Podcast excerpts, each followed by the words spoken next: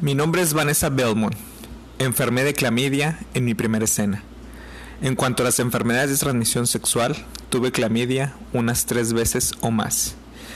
Tuve gonorrea. Tuve infecciones bacterianas muchas veces y llegué a pensar que las pruebas podían mantenerme a salvo, ya que ellos lo hacen parecer como que todos son sometidos a exámenes. La cosa es que solo te haces la prueba una vez al mes y durante todo ese mes ellos todavía tienen un examen entre comillas limpio, pero podían haber conseguido algo. Mi nombre es Shelley Luben. La pornografía no es más que un círculo vicioso que te deja secuelas emocionales. Te dicen que vas a estar a salvo de las enfermedades de transmisión sexual y que vas a ganar mucho dinero fácil. Y al final, nada de eso termina siendo cierto. Es un negocio tan feroz como la trata. Todos nosotros hemos sido obligados a hacer una escena que no queríamos hacer. Nos obligaban a hacerlo sin protección. Mi nombre es Ashley Brooke. Sinceramente sentí que si tenía que tener a otro hombre extraño en mi cara, sus manos, Dios sabe dónde ha estado sobre mí, a él llamándome su baby o teniendo que forzar una posición desenfrenada para que el mundo entero lo viera, probablemente explotaría y lo que quedaría pegado a las paredes habría sido prácticamente nada, solo trozos de piel, huesos, el cerebro de un robot, o lo que habría quedado de lo que una vez fue un enorme y cálido corazón. Mi nombre es Alex. Una película tuvo la escena más atemorizante, deprimente y brutal que he hecho. He tratado de quitarlo de mi memoria por el severo abuso que recibí durante la filmación. El actor tenía un odio natural en contra de las mujeres, en el sentido de que siempre ha sido más, más brutal de lo que se requiere. Accedí a hacer la escena, pensando que me iba a pegar solamente una vez en la cabeza. Si te das cuenta, él usó un anillo de oro sólido todo el tiempo y siguió golpeándome con él. Detuve la escena a la mitad porque me dolía demasiado. ¿Qué opinas, Fred? ¿Esos son testimonios reales? Son testimonios reales, testimonios reales de actores que están en la industria de la pornografía. Em, no sé si sean, creo que son sus nombres reales. Ya sabes que las actrices porno o actores porno utilizan un nombre artístico, pero acabamos de leer un ciertos testimonios con sus nombres de pila, sus nombres reales. Y pues creo que es desgarrador, ¿no? Sí. Uno se imagina la industria de la pornografía, güey. Y yo creo que nunca, o pues digo, obviamente todo el mundo hemos consumido en alguna ocasión porno. ¿Tú has consumido porno? Sí, cómo no. Y de hecho me sonó un nombre, Brooks. Creo que sí, a lo mejor Ashley, Brooks. Por ahí creo que Creo que sí, es una actriz que parece ese nombre artístico. Ajá, sí, sí lo he llegado a escuchar y probablemente lo he llegado a consumir. Pero pero sí, sí se me, me cambió la perspectiva en un segundo, güey, de... Totalmente. De que... O sea, lo que ves en pantalla o en video es una cosa y quizá lo que las mujeres en este caso están viviendo es algo muy diferente, güey. Nunca, nunca lo había considerado, nunca me había puesto a pensar realmente en, en qué es lo que tienen que hacer ellas o, o hasta dónde. Eh, mencionaba una de las chicas o uno de los testimonios en que no quería hacer la escena. Simplemente ella no quería hacerla. Y uno piensa, güey, que está fuera de, que simplemente lo consume. Uno piensa que si no quieren, pues no lo hacen, porque es una industria, porque tiene eh, ya tiempo, es algo legal, entre comillas, eh, que tiene sus, sus, parámetros, sus reglas, sus cosas así. Pero esa es la idea que nosotros, o por ejemplo yo tengo. Percibimos. Eh, exacto, es lo que uno percibe como, como un consumidor. Y uno piensa, güey, que no hace daño el consumirlo, el, el verlo, el pedir más videos o el querer más contenido de, esa calidad. Y ver que realmente hay personas detrás de ellos que no son simplemente carne, cuerpos y un acto natural de la vida. sí te deja mucho que pensar, güey. Sí, sí, sí me sacó mucho, mucho de onda. Totalmente. Digo, puf. Todo este tema nace por, por el tópico de Mia Khalifa, que está surgiendo ahorita en redes sociales. Para los que no han entrado y han visto ese tema, eh, Mia Khalifa es una actriz pornográfica, bueno, ex actriz. Sí. Que ya tiene tiempo de no realizar ningún tipo de ese, de ese tipo de producciones. Ella se hizo muy famosa en su tiempo porque, te soy sincero, la verdad no sé por qué. O sea, no fue. Ella en mucho tiempo fue el la número uno, la número uno, la actriz número uno más buscada en, en ese tipo de sitios. Eh, te soy sincero, no sé por qué. No, no te voy a mentir, digo, creo que estamos adultos y. Todos lo conocemos. Personas maduras, ¿no? Para, para poder hablar sobre estos temas. He consumido, la verdad, también pornografía. He consumido pornografía de mi califa, o sea, no te, lo voy a, no te lo voy a negar.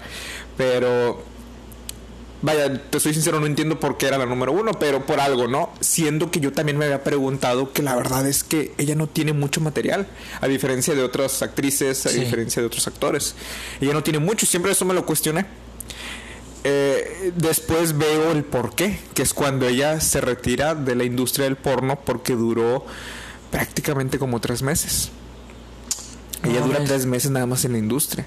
Posteriormente ella empieza a dar declaraciones, la empiezan a entrevistar y es donde recapitula eh, su travesía por la industria de la pornografía. O sea, güey, me estás diciendo que ella, su fama o todo el auge o todo el tiempo, nada más se lo debe a tres meses. Sí, fue por tres meses. En esos tres meses hizo, si no me equivoco, como unas 20 escenas, nada más, que son las que están en el internet. Son las únicas. Por eso te digo que a, diferencia o comparación de otras actrices que tienen 500 escenas y más. Este, y ella no, ella solamente tiene 20. No sé por qué se hizo famosa, no sé si por el no sé si a lo mejor es la palabra correcta, pero el fetiche de que pues ya sabes su aspecto tiene es más este su etnia, su, o su etnia más ah, bien es como del Medio Oriente, entonces no sé si eso tenga que ver, ¿no? Que las personas la hayan buscado mucho. Tengo entendido que un, cantante de hip hop o rapero le dedicó una canción, entonces hay mm. ciertas cosas, puede haber ciertos factores que la que le, hicieron, puesto en el ojo. Exactamente, que le ah. hicieron muy popular, siendo que solamente tuvo muy pocas escenas. Posteriormente hace entrevistas y le empiezan a ella le empiezan a cuestionar de que por qué se retiró del porno y todo eso y ella empieza a dar declaraciones donde expresa que pues la industria del porno no es como la pintan que es una industria llena de excesos llena de abusos y que ella no se sentía cómoda con todo eso. Mm. estas declaraciones ya tienen tiempo si no me equivoco dos tres años atrás. Mm hoy se empieza a resurgir este tema o se vuelve a poner este sobre la superficie pues porque obviamente estamos pasando por tiempos donde ya no se va a permitir muchos abusos en cualquier aspecto, en ningún ámbito.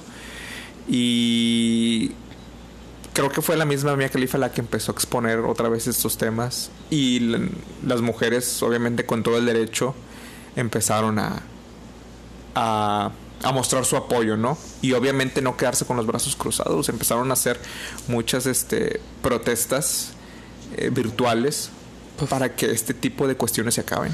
de hecho, hicieron una petición en change.org. Ya sabes que es una página donde pides, hacer una petición, firmas. firmar, sí. La verdad no sé cuántas firmas se tengan que hacer para para que ya la la la petición la petición en cuestión se haga válida. No sé, pero el caso es que ya van arriba de 300 mil firmas. Pero es que, güey, ¿cómo le haces? O sea, ¿con quién, ¿con quién te respaldas o cómo te aseguras, güey? ¿De qué? En ese aspecto, en ese, o sea, ¿qué, ¿qué le da a la mujer la seguridad de que, o la protección de decir, por ejemplo, en las maquiladoras, güey, el sindicato protege al obrero. Pero aquí en el medio de. No, pues no. O sea, no hay nada, ¿verdad, güey? bueno, es que no sé. Sí. Vete tú a saber que existe un sindicato para actores pornográficos. O sea, yo la verdad no lo sé. Pero me gustaría. quise empezar con este tema porque de cierta forma también es un reflejo de lo que se vive no solamente en la industria del porno, también en la industria del cine en general. Sí. Pues el caso de Harvey Weinstein y todas las actrices, todos los abusos, todas las teorías que hay sobre productores que que, que utilizan su poder para poder eh, obtener cosas sexuales de las actrices, ¿no? Que es lo que pasó, que es lo que pasó con Mia Khalifa, que de hecho ella en la entrevista le, le- me acuerdo en alguna ocasión hizo en un noticiero, no me acuerdo si fue en Reino Unido o fue en Estados Unidos, pero donde la cuestionan de por qué, o sea, por qué te saliste, ella empieza a exponer lo que vivió y ya le dicen, ¿cómo, por qué lo permitiste? Y me dicen, pues es que tenía 18 años, tenía 18 años, se prometían cosas y tenía miedo. Tenía miedo porque son personas con mucho dinero y con mucho poder. Que es prácticamente si no hacías lo que te decían, estabas acabado. Y yo la verdad tenía mucho miedo. Ahora no lo tengo y es por eso que estoy exponiendo. Y así como yo sé que hay muchas chicas que viven lo mismo Dios. o han vivido lo mismo y no se atreven a decirlo. Lamentablemente hay quienes sí lo soportan. O sea, ya ni siquiera el- no, no les queda opción, güey. O sea, no tienen. no, no- no, no les queda opción. Que es lo mismo que pasa con las actrices de Hollywood. ¿Qué pasó con Harvey Weinstein? Harvey Weinstein, un productor con mucho poder y mucho dinero, que si amenazaba a las chicas, que si tú no hacías lo que, lo que él pedía, él se iba a encargar de acabar su carrera, Mm. de cerrarle todas las puertas. Y como en ese tiempo, imagínate, 18 años, Pues sí, vas es tu empezando. sueño, vas empezando, es tu sueño, y que se te cierren las puertas solamente por no hacerle caso, pues lamentablemente dicen, ¿sabes qué? Pues lo voy a hacer. ¿Sabes qué me recuerda el caso de Morgan Freeman? No sé si has escuchado. No. Eh, no sé si recuerdas el- la película de George de la Selva. Sí. Ah, bueno. eh, Al Diablo con el Diablo, él es el actor. Eh, No, se llama este. No es ¿No Morgan es? Freeman. Morgan Freeman es la voz de Dios, güey. ah, sí. Este, es- Brendan Fraser. ah, Brendan Fraser. Brendan Fraser. Bueno, el güey también le habían pedido en ciertas ocasiones el cumplir con favores sexuales a algunos productores. Claro. Él decidió no hacerlo y hoy en día, ¿has escuchado de él? No. De Nada. hecho, hay. Ahorita que mencionas eso, creo que hay una lista negra de Hollywood, güey. Me recargo en la pared. Lista negra en cuestión a- Obviamente, en- en- debe haber lista negra en cosas negativas como Harvey Weinstein. Pero también hay una lista negra en cosas positivas. O sea, y positivas me refiero a el bloqueo a muchos actores. Ya. Hay muchos actores que ahorita ya no figuran en Hollywood. Y creo que es precisamente por el tema que mencionas. Eh, y sí, me quedé sorprendido porque el hombre era bueno, era buen Sí. actor, tenía este, o sea, iba levantando literal su carrera, güey. Crecimos con muchas de sus películas. Y un día desapareció. Creo que la última película de él que vi fue la de Viaje al centro de la Tierra. Te estoy hablando, ¿qué? Puf. 2008, no sé, 2006, 2008. O sea, ya tiene rato. Yo de la última que me acuerdo fue una donde salió con los Looney Tunes. Sí, Sí, 2009 sí, creo, por, ahí, más o menos. Por sí. ahí. O sea, hace más de 10 años, güey. Sí. Te digo, el vato iba repuntando, repuntando, repuntando. Sí, pues el de los 90, George de la Selva, El Diablo con el Diablo, Mm. este... La momia. La momia La también es momia de era protagonista, o sea, era muy, muy Era buena. protagonista, güey, de muy buenas películas. Totalmente, entonces, ver este tipo de cuestiones, la verdad, se pone en la piel chinita y no quiero sonar hipócrita porque, digo, al final de cuentas, lo admito, he consumido, sí, cómo no. Pero te da otra perspectiva. Sí, güey. Te, te lo juro, te lo juro. Porque, ¿sabes por qué? Creo que. Digo, al final de cuentas, las productoras van a vender lo que se consume. Es correcto. Entonces. Tal vez la culpa no está en ellos. Digo, no, no lo estoy justificando ni nada por el estilo, pero mientras los consumidores pidan, Mientras el mercado demande, va a haber alguien que supla. va a haber oferta. Ey, siempre, siempre. Pero es que imagínate, o sea, lo que acabamos de leer ahorita, No mames, hay sí, muchas cosas que están forzadas, hay muchas cosas que no están consensuadas, muchas cosas que no se establecen desde un principio. Sabes que esta escena eh, no va a haber anal Ujú. y que de repente en- en- a la mitad del acto empiece, como coloquialmente dicen, no se equivocan de, de agujero. Obviamente accidentalmente, entre comillas, pero en realidad sí sucede. ¿Y qué pasa con la chica? O sea, güey. Hay unas que de plano dicen, ¿sabes qué? Paro la escena. Sí. Hay otras que dicen, ¿sabes qué? Pues ya estoy aquí, ni modo. No, pero como mujer, o sea, ¿cómo te sentirías tú? No, yo sé totalmente, pero créeme que las hay. Y lamentablemente es algo muy. Pues sí, muy triste, ¿no? Que, que ni modo tengan que digan, ¿sabes qué? Pues lo tengo que hacer. ¿Por qué? Porque si paro la escena, porque si me quejo ya no me van a dar oportunidad de trabajar más. Otra cosa que se quejaba Mia Khalifa era de que fueron tres meses, fueron 20 escenas. Solamente por esas escenas se le pagaron como 12 mil dólares. De los millones que han hecho Que con, su haciendo, imagen, con su imagen. Y que siguen haciendo exactamente. Porque por eso te remarcaba lo del puesto número uno. O sea, porque ella en mucho tiempo fue la actriz pornográfica más buscada en internet. Y es- Entonces- eso es lo que me asombra. O sea, ¿cómo me hablas tú, güey, de que hizo tres meses nada más y tiene años, cabrón, en la industria? Claro. Sí, hasta la fecha. Y es una de las más buscadas. Y lamentablemente no dudes Mm. que va a resurgir otra vez su búsqueda nuevamente en estas, en estas temporadas. O sea que la van a volver a posicionar. Sí. Que es por ello que las chicas que están apoyando este movimiento, que ahora que se me había olvidado comentarlo, se llama Justice for Mia Khalifa. Mm. Este lo que están haciendo para boicotear este tipo de páginas como Xvideos. Pornhub, eh, van a hacerse como que un- de una cuenta y era lo que están incentivando a que hagas. Crea una cuenta en Xvideos, crea una cuenta en Pornhub y es, y haz spam. O sea, sube cosas random para que esas eh, páginas sepan de este movimiento y que las hartemos con subir con puras ok. cosas este X. No sé, alguna película, alguna escena de algo chistoso o alguna escena de algo de terror. O sea, que empiece a cambiar el contenido. Exactamente. Mm. Todo eso hasta que se baje el contenido de Mia Khalifa. Que lo eliminen completamente de sus páginas. Esas como Xvideos, Pornhub, este, y no sé, YouPorn, ese tipo de cosas. ¿no? Y, y que spam, spamearlo tanto que se elimine el contenido de Mia Khalifa. Que de hecho, si hacen la aclaración, no subas video tuyo o imágenes tuyas. Mm. Porque de cierta forma, para no sexualizar la imagen de alguna chica. ¿Se me explico? A lo mejor alguna chica quiere eh, subir Su opinión, su por ejemplo. opinión, por ejemplo, a, a- a- a esa- ese tipo de páginas Mm. Que a lo mejor ella está pensando que está haciendo bien, pero lamentablemente existe cada pervertido en este Sí. en este mundo que a lo mejor hasta la misma imagen de la chica que se está quejando la pueden utilizar como objeto sexual. Entonces sí son muy específicos en ese tipo de cuestiones. Te diría que no funcionaría, pero la verdad es que tiene mucha lógica y mucho sentido, güey, el poder decir o el poder eh, utilizar esa herramienta a favor, porque no es una o dos personas la- las que apoyan a Mia Khalifa. Entonces, son muchas personas. eh, el Internet hoy en día nos tiene conectado absolutamente a todo el mundo. Claro.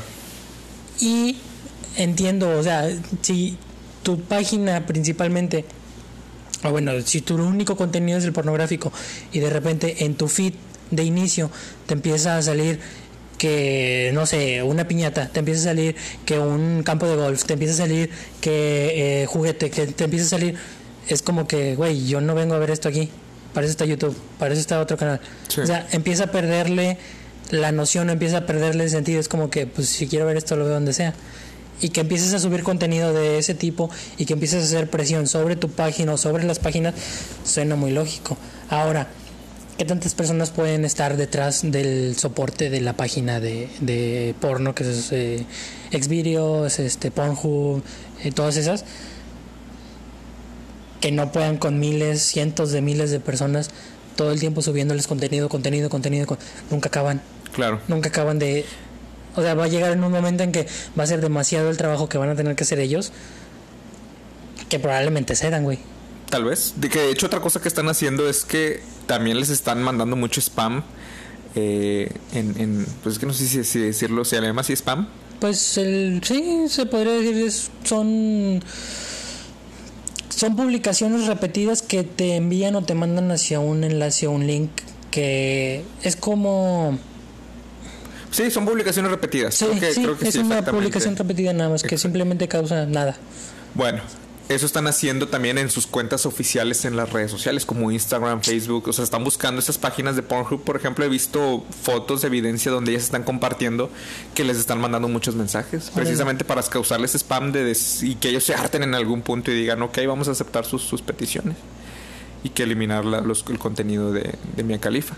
Pero sí, las chicas están mandando puras capturas de pantalla donde están este mandando miles y miles de mensajes a las cuentas oficiales de las redes sociales de ellos, en, en- en Instagram y en, y en Facebook. Ok, y ahora, güey, supongamos que funciona. Bajan los videos de Mía. Pero, o sea, ella nada más es una, güey. Claro. Pues sí, No, pero no. el detalle es de ella es que fue la única que se atrevió, es la única Sí. que ha dicho, saben que así está la cuestión. Yo creo que esto es el comienzo, güey. Pero bueno, es que a lo mejor estamos divagando un poquito en el tema. El núcleo del asunto. Ajá. ¿Qué opinas del porno? ¿Es esencial? ¿Se debería consumir? ¿Se debería de hacer? ¿No se debería de hacer? Digo, nosotros como hombres, ¿qué onda? Digo, obviamente también hay mujeres que consumen porno. Sí. ¿Me explico? Yo conozco mujeres que consumen porno, güey. Yo también. Entonces, ¿qué onda ahí? Bueno, somos hipócritas al hablar de estos temas. Algunas chicas que están en este tipo de, de movimientos también son hipócritas porque tal vez han consumido porno. O sea, ¿qué onda? ¿Qué opinas? pues es que es relativo, güey. Al final de al final de cuentas cada quien tiene su opinión y pues se respeta, ¿no? Pero que esté mal, yo no creo. Yo creo que para todos hay. Entonces, lo que está mal es cuando existen los abusos o las irregularidades respecto a lo que a un acuerdo previo. Por ejemplo, lo que platicaba Mía, que había ciertas cosas, o lo que platicaban las chicas de los casos al principio, que había un, hasta cierto punto, un acuerdo en el cual no iba a suceder algo y no lo cumplieron. Ahí es donde yo digo que se empieza a tornar negativa la cosa. Que si es bueno o malo el porno, eh, no creo que sea... A mi juicio, güey, yo no creo que sea malo. Pero ahora que ya sabes que existen este tipo- de abusos, ¿qué opinas? O sea, ¿apoyarías? Es que ahí, ahí está el dilema, ahí está la pregunta clave. O sea, te entiendo, porque yo también lo acepto, o sea, lo he consumido y no opino que esté mal, pero ahora que se sabe esto, de cierta forma si lo sigues consumiendo, quiere decir que estás apoyando. Pues sí, Y mientras la gente, mientras la gente pida, sí, mientras demanden. sí. mientras haya demanda, va a haber oferta. Puta, pues es que sí es una caja de Pandora, güey. Claro. Está cabrón. No sé, no, no sé, pues a- a- hasta cierto punto, güey, va a quedar en que todo está mal. O sea, así, por donde la veas, güey, todo está mal. Te soy sincero, yo sí he... eh, digo, obviamente no soy un experto, no me he metido mucho a indagar, pero lo poco que he indagado, yo tenía un concepto erróneo de la industria del porno. Yo tenía el concepto erróneo de que era una industria limpia. Yo tenía el concepto que era una industria hasta sana, por así decirlo. Yo llegaba a pensar, y digo, no me da pena mencionarlo, pero yo llegaba a pensar que por ciertas mm, entrevistas, que ahora digo, ok, a lo mejor están maquilladas, pero yo creía que era una industria sana, una industria profesional, donde se movían este contratos profesionales, había exámenes obviamente para para tratar de evitar la propagación de enfermedades de transmisión sexual, ya sabes, en los 90 cuando empezó con el tema del, del SIDA, del Del VIH. VIH. Eh, pero todas esas cuestiones, el, que se usaba, había ciertas compañías donde a fuerzas todas sus escenas de, de sexuales tenían que ser con, con preservativo, si no, no se hacían las escenas. Entonces, te digo, yo, yo llegué a tener ese concepto erróneo, además porque de cierta forma a, a la- a la- a las escenas pues les pones un rostro, o sea, les pones, obviamente te haces de cierta forma... eh, y vaya, cuando me refiero al rostro es porque te identificas, vaya, porque ubicas a la actriz o al actor, ¿verdad? O sea, ya no, ya no lo buscas tanto por el hecho de una escena sexual, sino lo buscas por el hecho de que, ah, es que es esta actriz sí. es que es este actor. ¿Me explico? Entonces, de cierta forma, eh, se puede decir que como que no, no bueno, no, no me quiero equivocar, no quiero decir que creas empatía, pero de cierta forma como que ¿Te gusta su trabajo, güey? sí y ya nubla tu juicio. Mm, Ya no como que ves que es algo malo, al contrario. ¿Me explico? Entonces, Sí. al ver todo ese tipo de cuestiones, digo, pues es una industria limpia. Y está bien. Es una industria sana, está bien, por, digo, por lo que había leído. Pero luego yo mismo me empecé a cuestionar una de, por ejemplo, en las, ahorita en las declaraciones que leímos, hay algo que mencionan muy importante. y que es algo que yo también yo he visto en entrevistas y en documentales, que supuestamente ellos una vez al mes se hacen un examen para saber si no tienen una Enfermedad una enfermedad. Y en alguna ocasión llegué a ver entre este documentales donde van precisamente a esos lugares a las a los laboratorios y van con una sensación de nervios, van con mucho miedo de que casi casi te la están pidiendo a Dios de que espero no tener nada, espero no tener nada, les les sacan la sangre Mm, y creo que en ese mismo rato en una o dos horas les entregan los resultados y ahí ven si están limpios o no. Ya nomás ven dónde están limpios y en alguna ocasión vi la entrevista de un actor donde vio su resultado y que era, pues vaya que estaba limpio y dijo, ah, gracias a Dios, otro mes más para trabajar. No mames. Y así salían y pues decía otro mes para trabajar. Pero ahí misma la aclaración la chica lo dice. Ok, lo hacen una vez al mes, ya te dicen que estás limpio. Y hasta el siguiente mes te vas a hacer el siguiente examen. Pero qué tal si en ese transcurso, en esos 30 días, Ya te enfermaste. hay, hay actores que hacen 3, 4 escenas al día, güey. Sí. Entonces, ¿cuántas escenas son al mes? Ahí ya fácilmente, fácilmente se están propagando las, las enfermedades y tú ni siquiera te das cuenta. Vi otra escena con el mismo actor donde él está narrando que había terminado una escena con unas chicas. Posteriormente, ya en los vestidores y demás, vio que una de las con las que había estado estaba llorando. Que va y que se le acerca y le dice, ¿cómo estás? ¿Qué pasó? ¿Por qué Ujú. estás así? Y le dice, es que me acabo de enterar que un chico con el que estuve la semana pasada en otra escena le acaban de diagnosticar VIH. No mames. Y estoy llorando pues porque yo estuve Sí, con él la sí. semana pasada. Y el actor con el que están entrevistando dice, yo acabo de estar con ella. Entonces, sí te saca de onda, güey. No es algo tranquilo, no es, no es como lo pintan. Yo estuve erróneamente con una percepción muy, Sí. muy equivocada. Sí, cuando lo ves desde atrás de la barda, güey, pues Sí, yo por eso te digo, yo erróneamente estuve viendo una percepción de que, ¿sabes qué? Es una industria sana, es una industria limpia. Eh, ¿Por qué? Porque se cuidan, porque son profesionales, a eso se dedican, es, es un negocio. Pero no todo es color de rosa en esta vida, o sea, ni en ese tipo de cuestiones. Y ahora no existe en sí en sí una regulación, ¿verdad que no, güey?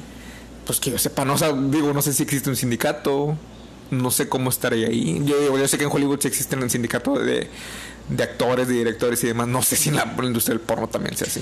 Es, es muy. Es muy. Es que es. es- Deja tú, también.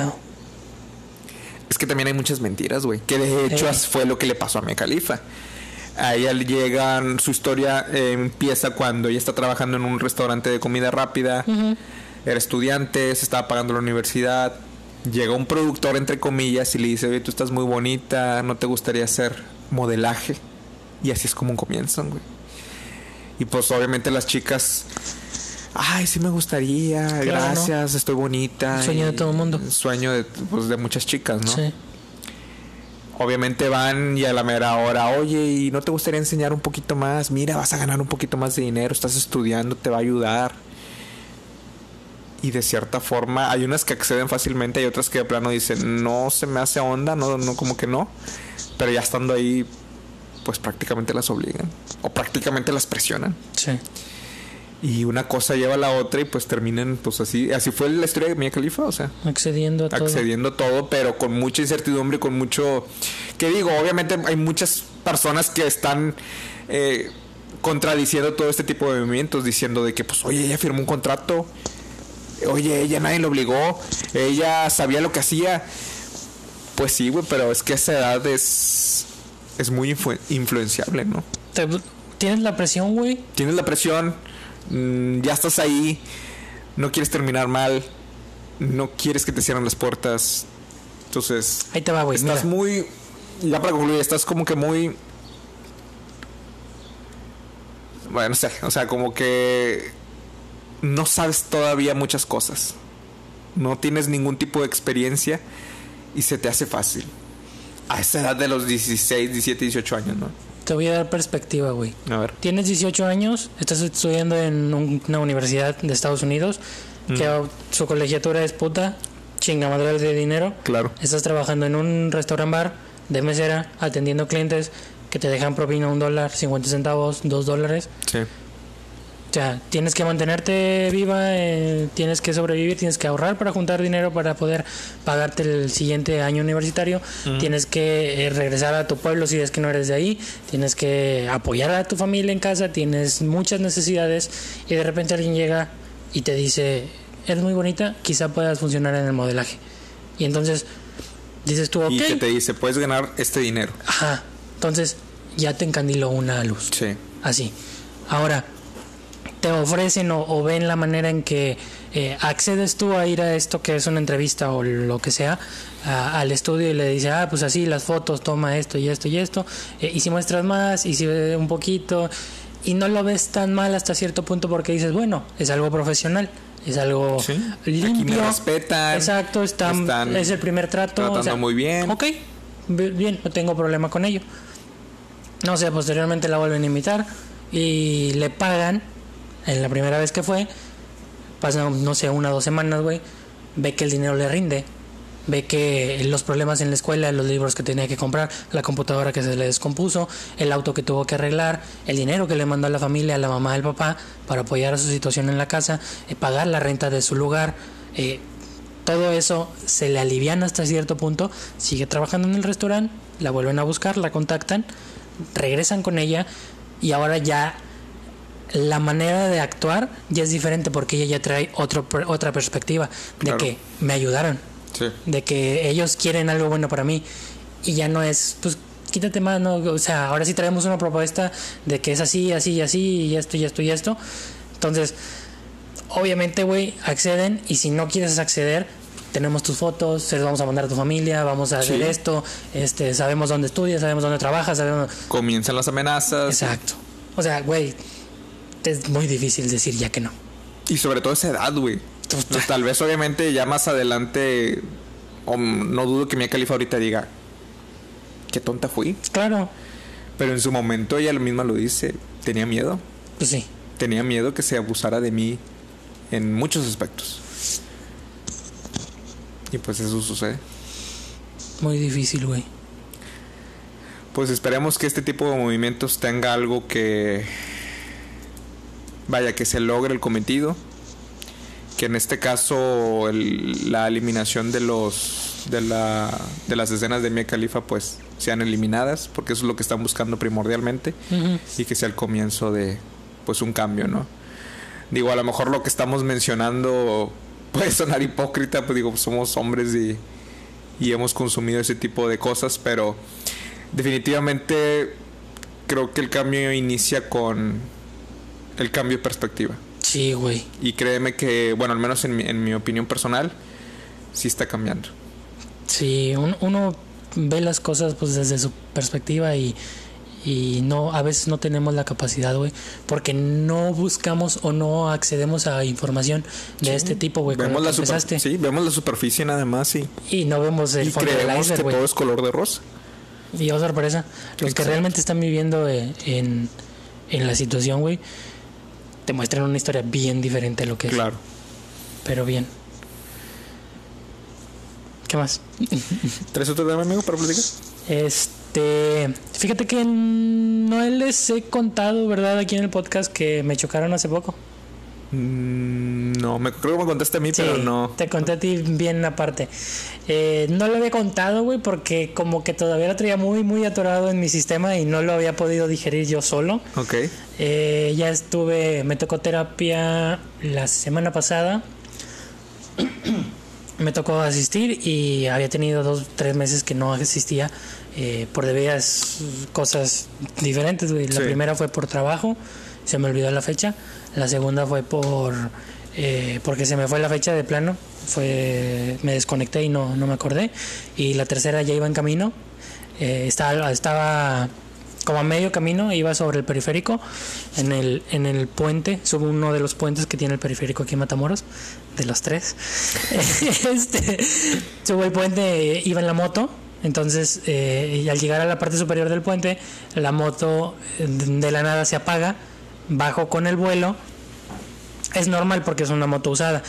ya me ha pasado muchas veces que de repente se me apaga, güey, no, no tengo pedo con ello. Sí. Bajo el puente, pues con mucho cuidado por lo mismo, me orillo, intento volver a encenderla y no prende. Entonces yo iba como con media hora de, de tiempo para poder llegar a, la- a mi cita, pero no prendió. Entonces la tuve que llevar al taller, eh, contratiempo, este, se tardaron pues lo que se tenían que tardar para arreglarla y ya no pude llegar. Entonces apenas hasta esta semana fui y empecé a contarle mi caso de lo que me había pasado en los tres meses, de todo lo que había vivido, de todas las cosas que había pasado, de todo lo que me había sucedido. Entonces, para esto, güey, te cuento que ese día que me chocaron, eh, no fue nada grave, estoy bien, fue simplemente el carro estacionado y le pegaron. Ese día había ido a comprar varias cosas para el negocio. Entonces salgo y había hablado a los del gas para que fueran a la casa y pusieran gas eh, en el tanque. Entonces yo me voy, regreso y cuando llego veo el tanque de gas estacionado enfrente de mi casa. Casi siempre dejamos los carros en la casa del vecino del frente o el de a un lado nada más. Solo que ese día estaba el camión del gas obstruyendo mi cochera y la del vecino. Entonces me quedé una casa más a un lado. Total. Me bajo rápido porque estaba el del gas y tenía que decirle cuánto era y había que darle el dinero. Entonces ya llego yo y el del gas se estaba yendo. Yo me estacioné rápidamente y dejé el carro ahí, en la cochera de- del otro vecino. Eh, el del gas ya se estaba yendo y ya llegó con, con Stephanie que estaba trabajando conmigo y le digo, oye, el gas, ¿qué onda? ¿Qué pasó? Y me cuenta, este, no, ya lo pedí, este, ya lo pagué yo y yo, "Ah, ok, menos mal. Entonces, se me va el pedo, güey. En ese tiempo estaba Stephanie en finales de semestre. Entonces traía mucha tarea, traía un montón de cosas, traía eh, eh, lo del trabajo, lo traíamos también, Varios pendientes. ¿no? muchos pendientes y aparte ya andaba en sus días. Entonces, Ok. sí, güey, sí, ya sé. Entonces, pues ni pedo. Eh, me voy en la huila, nos ponemos a estudiar, nos ponemos a, a hacer su tarea, nos ponemos a, a trabajar en, en sus pendientes. Y de repente, no sé por qué, ella sale a alguna cosa de la cocina de afuera y ve el carro a media calle en diagonal. Entonces me dice, me grita, yo estaba en el cuarto, el cuarto estaba hasta el fondo, me grita. En diagonal, que obstruyendo el- también el acceso a la calle. O sea, Sobre si la alguien- calle en diagonal, Si alguien sí. pasaba, se iba a topar con tu carro. Eh, Sí, haz de cuenta que nada más cabía un carro del otro lado del mío.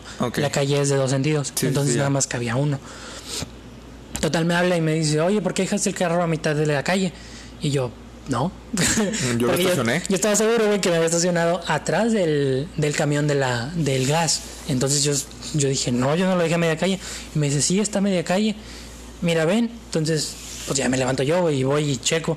Le digo, ah, chinga, pero yo estoy casi seguro y me acuerdo que lo dejé a media calle, eh, bien estacionado. No sé por qué está a media calle. Me dice, pues muévelo. Oh, bueno, ya agarro las llaves, güey. Y conforme me voy acercando, del lado del piloto tenía, En la parte trasera. ajá, del lado del piloto en la parte trasera tenía la puerta sumida. Y dije, ah, chingado, ¿qué pasó? Entonces, después de la puerta sumida, atrás donde va lo del tanque de la gasolina tenía un raspón también.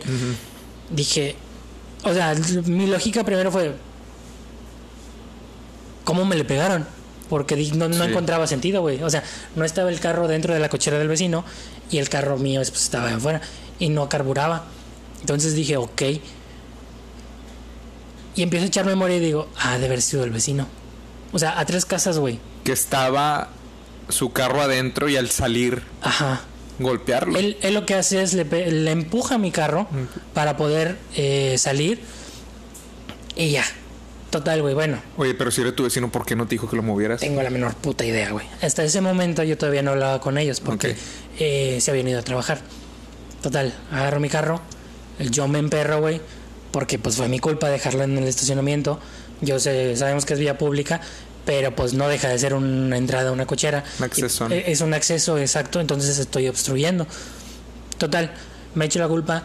eh, ese día digo, pues yo la cagué, bla, bla, bla, bla, bla. Está bueno.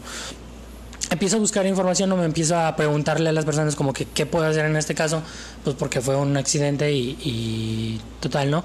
Pasa un día, yo no voy a hablar con los vecinos, pasan dos días tampoco. Hasta el tercer día me decido yo a ir, güey, porque... Para aclarar, ¿no? O sea, Casualmente, el pretexto que yo digo, güey, es que les di el tiempo, les di la oportunidad de que ellos vinieran y me dijeran, oiga, es- dejó el carro en su cochera, tuvimos que empujarlo. Por eso, Tuve un accidente, este, un accidente, tenía una emergencia, tenía que salir y no tuve otra opción más que empujar el carro y pues salir, ¿no? claro. Ok, yo pensé pendejamente eso, güey, porque no fue la realidad. Entonces ya el tercer día yo me acerco y voy con el culo en la mano, porque al chile, güey, no me gustan los problemas, no me gusta enfrentar los problemas. Soy una persona que me siento muy, muy incómoda al hacerlo, pero es un patrón que yo traigo y es un patrón que estoy rompiendo. Entonces yo me tuve que poner en la situación incómoda y pues con los huevos en la mano fui y les dije, eh, les toqué y les hablé, les dije, sí, no, buenos, buenas tardes, hace días dejé mi carro estacionado aquí, eh, salgo y lo veo a mitad de la calle y con un golpe. Entonces no sé qué pasó, quisiera saber si tuvieron algún accidente porque su camioneta o su carro fue la que tuvo que salir y lo tuvo que golpear. Entonces no sé si tuvieron algún accidente, si tuvieron que salir por Algo de emergencia. Exacto. O sea, yo todavía poniéndome en, el, en la parte de... El lado puedo, empático, ¿no? puedo- O sea, puedo hacer algo, güey. O sea, realmente pudo haber sido algo. Y total, ¿no? Ya me, me dice, ah, sí, sí, sí le pegamos. Fue, fue mi señora porque tenía que salir al- a trabajar. Yo le digo, ¿y no pudieron ir a hablarnos para moverlo? O per-?" Me dice, no, pues es que nosotros no tenemos por qué andar buscando de quién son los carros. Y pues lo dejaste aquí a mitad de la calle, en, en cochera. Entonces, pues es algo que te tienes cuando lo dejas ahí. ujú. Y yo le digo, pues sí, vecino, pero estamos aquí a dos casas y no es posible que no sepa que es pues mi carro, el carro de tu vecino. O sea, tenemos viviendo aquí mucho tiempo los dos. Me dice, pues sí, pero uno no tiene por qué andar buscando y pues, no tiene la necesidad. Entonces, pues no, tuvimos, no tuvo otra opción la señora más que empujar el carro. Y yo, ok. Entonces le digo, por ejemplo, la- en, ese, en ese momento en el que fui a hablar con ellos, la- una de las camionetas de él estaba eh, dentro de la cochera, pero tenía media camioneta afuera en la calle. Y le comento yo, le digo, entonces si yo agarro mi carro, vengo y le pego a su camioneta, es un accidente porque es a lo que se atiene al dejar su camioneta en la vía pública. Me dice, pues si quieres, así le hacemos, pégale a la mía y ya con eso quedamos. Y yo le digo, no. ¿Cómo reaccionó el señor? no? Sí, güey, reaccionó así y yo así de... Pues no, vecino, pues no, no es se, la idea. no se trata de es eso. un ejemplo nada. Sí, le dije, o sea, no se trata de perjudicar más, ya hay un perjudicado para que necesitamos dos. Sí. Me dice, bueno, entonces tú dime cómo quieres que lo arreglemos, ¿cómo lo arreglamos? O sea, ya el vato insinuándome a, A la violencia. A la violencia, güey, y yo así de, vecino, estamos hablando bien. Y, y le hablé de una manera seria, güey, y el vato sí se quedó como que, ay, cabrón.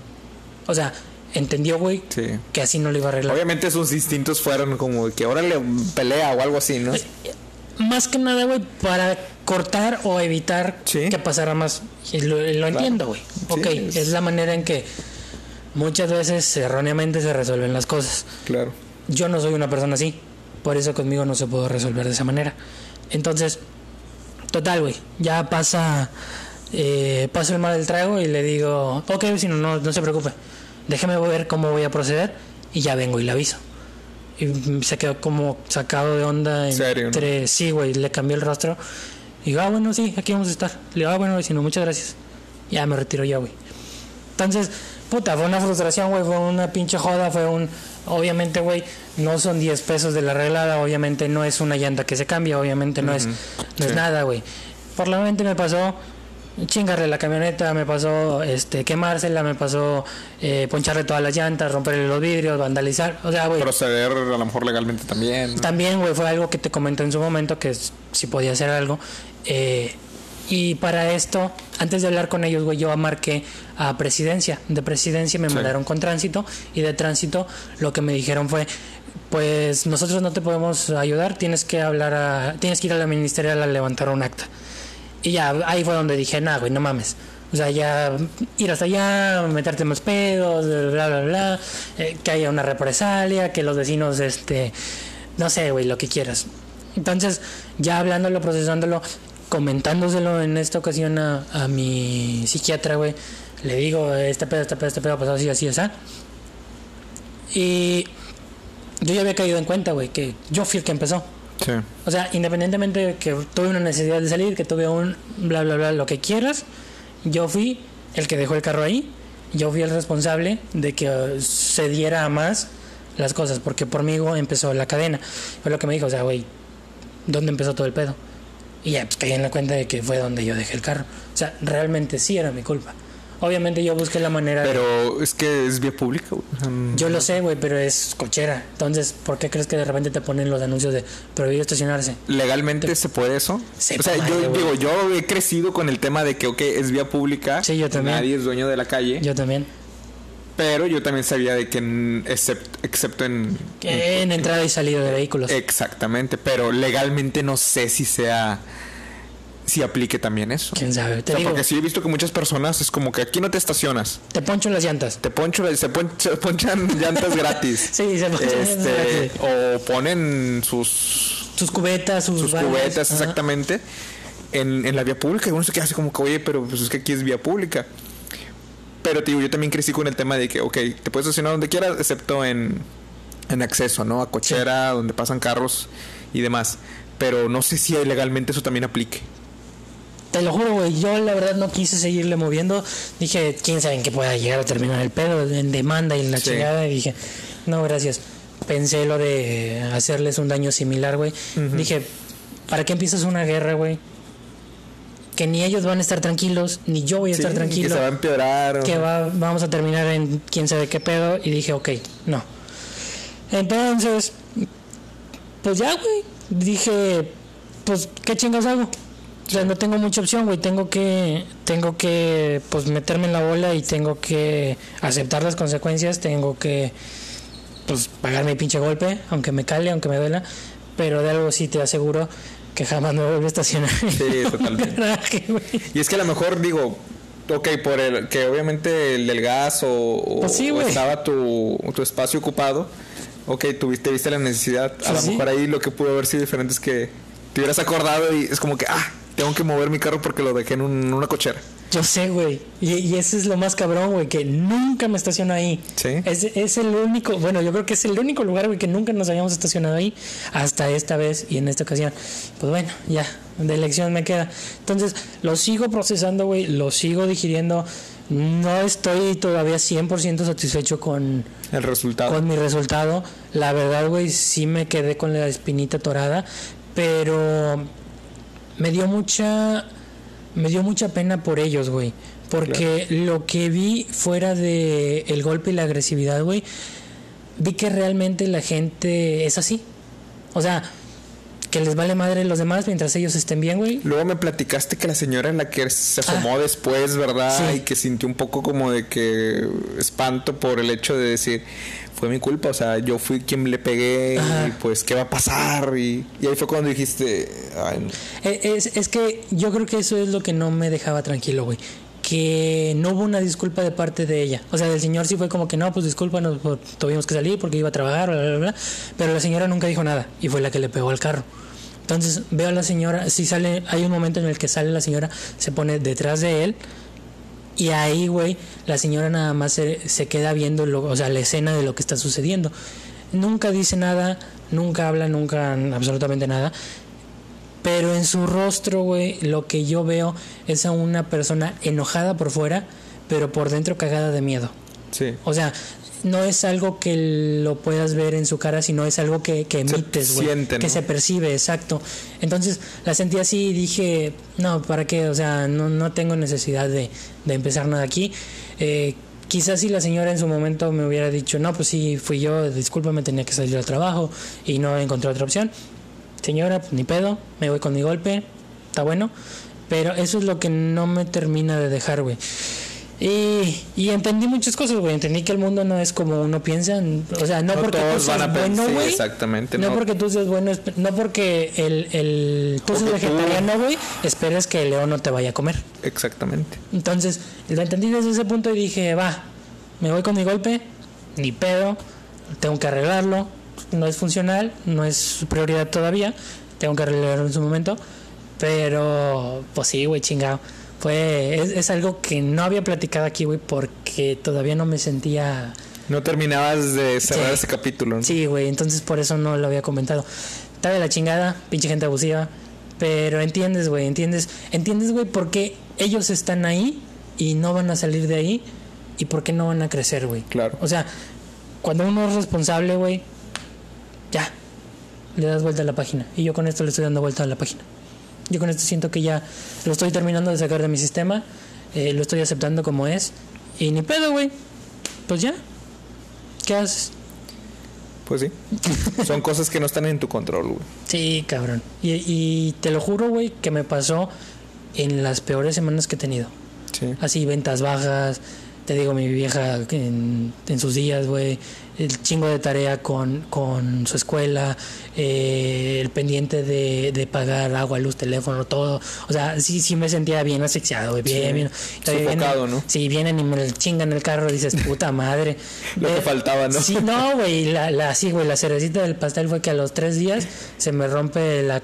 eh, se me rompe el, el eje de la moto, güey. Hijos. O sea, y voy andando en la moto con, con mi vieja y se zafa la cadena y no mames, güey. Es, es como que, cabrón, dame chance aunque sea una semana. y luego de repente un trueno, ¡paz! Y, y empieza a llover, ¿no? Y nomás donde estoy yo, una nube. Sí, ándale. No, no, güey. Y lo entendí, güey. Lo entendí. Sí. O sea, entendí, cabrón, que así es la vida, güey. Que te va.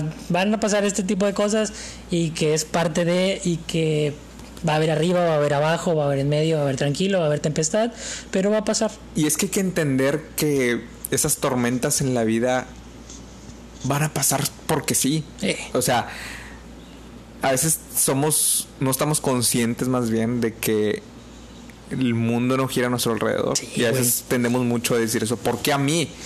Oye, no es que por qué a ti, o por qué a Panchito, o por qué a Panchita. O sea, la vida sigue, güey. Eh, Y las cosas malas van a seguir y las cosas buenas van a seguir. también. La vida, bueno, al menos en mi opinión personal, la vida no está diseñada, güey. La vida transcurre y muchas de las cuestiones que te suceden son casualidades o son cosas por, o son reacciones a tus acciones. Pero a veces nosotros nos quejamos y a veces maldecimos hacia el cielo pensando que nos pueden dar una respuesta. Pero se nos olvida que la vida va a seguir como quiera, aunque te sucedan cosas buenas o malas. ¿eh? Y, y Y son cosas que no podemos controlar, pero creo que hay que enfocarnos en, los que, en lo que sí podemos controlar, en lo que sí tenemos injerencia. te soy honesto, güey, me, me cambió un chingo la perspectiva de ese pedo. O sea, uno tiene una visión general de las personas o de cómo somos o de cómo nos comportamos. Sí. Por ejemplo, los chilangos son de cierta manera, güey. Los, eh, los del norte somos de cierta manera. Los del sur también se comportan... tenemos percepciones muy diferentes de todos. Entonces, te das cuenta que pues, realmente hay personas que no les importa nada más que ellos, güey Claro. y es la realidad y tienes que aceptarla y que hoy te tocó llevarte tu golpe, mijo. ¿Qué pedo? No te vas a volver a estacionar nunca más en, en una Sí. cochera. Jamás lo Es voy a una hacer, lección, güey. es una lección. Es una lección. Y verlo como tal es algo muy estoico, güey. Y velo de esa forma. ¿Me tocó perder? Sí. Eh, De hecho, una frase que creo que ya la mencioné aquí que dice: Para ganar hay que perder, güey. O sea, hay que acordarse de eso. Que para ganar hay que perder. Entonces, estás, apre- estás aprendiendo una valiosa lección. vaya lección. Sí. La neta, güey. En su momento sí lo repelé un chingo y lo. Pero Es ya. natural, no pasa Sí. nada, pero Es parte. que te quedes con eso No. y no tengas un aprendizaje, una reflexión sobre ello, pues no ganaste nada entonces. Sí. Sí, ya ni el golpe. Pero bueno, algo más que quieras agregar. Yo creo que estuvo muy, muy bueno el, el- el- el capítulo de hoy, güey. Sí. Me gustó muchísimo. Me cagué, güey, cuando me empezaste a leer las historias. Dije, No las habías escuchado, mames, ¿verdad? güey". No, cabrón. No, y menos, güey, porque te digo, me sonó mucho el nombre de Brooks. Sí, Ashley Brooks, sí, sí. me sonó también. muchísimo, güey, y dije, a la verga. O sea, literal, güey, yo doy pie a que le puedan hacer eso, que puedan. Sí. Uf, uf. uf, Y así como esos testimonios, nomás fueron cuatro de Puta. No miles que deben de existir. No solamente en Estados Unidos, porque ahorita se está el tema con está muy latente con la industria del porno en Estados Unidos, pero en el mundo hay, Sí, claro. hay de todo. Y deja tú, eso es nomás lo que vemos en la, en la superficie. La punta Igual de y este sí que lo podemos dejar para otro episodio, la Deep Web.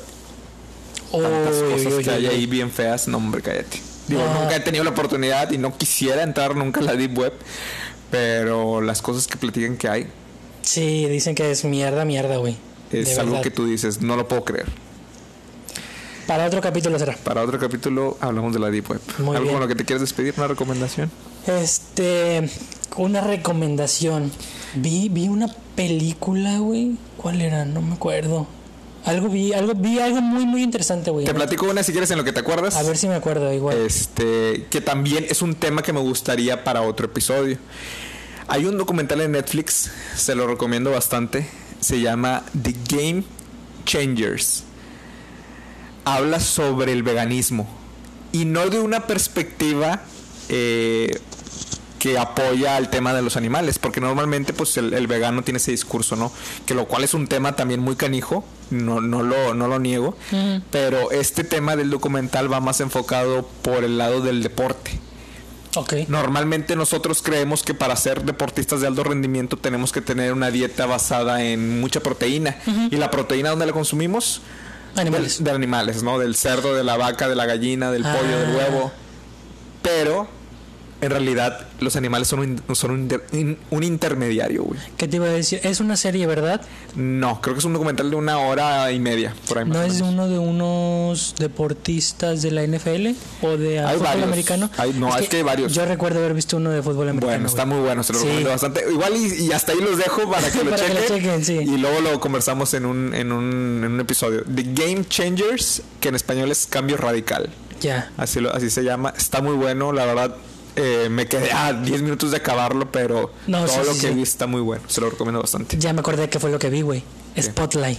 Spotlight, No, claro. friegues, güey. No, friegues, güey. Buenísima película. Una chulada. No, no, no, no, no, no, no.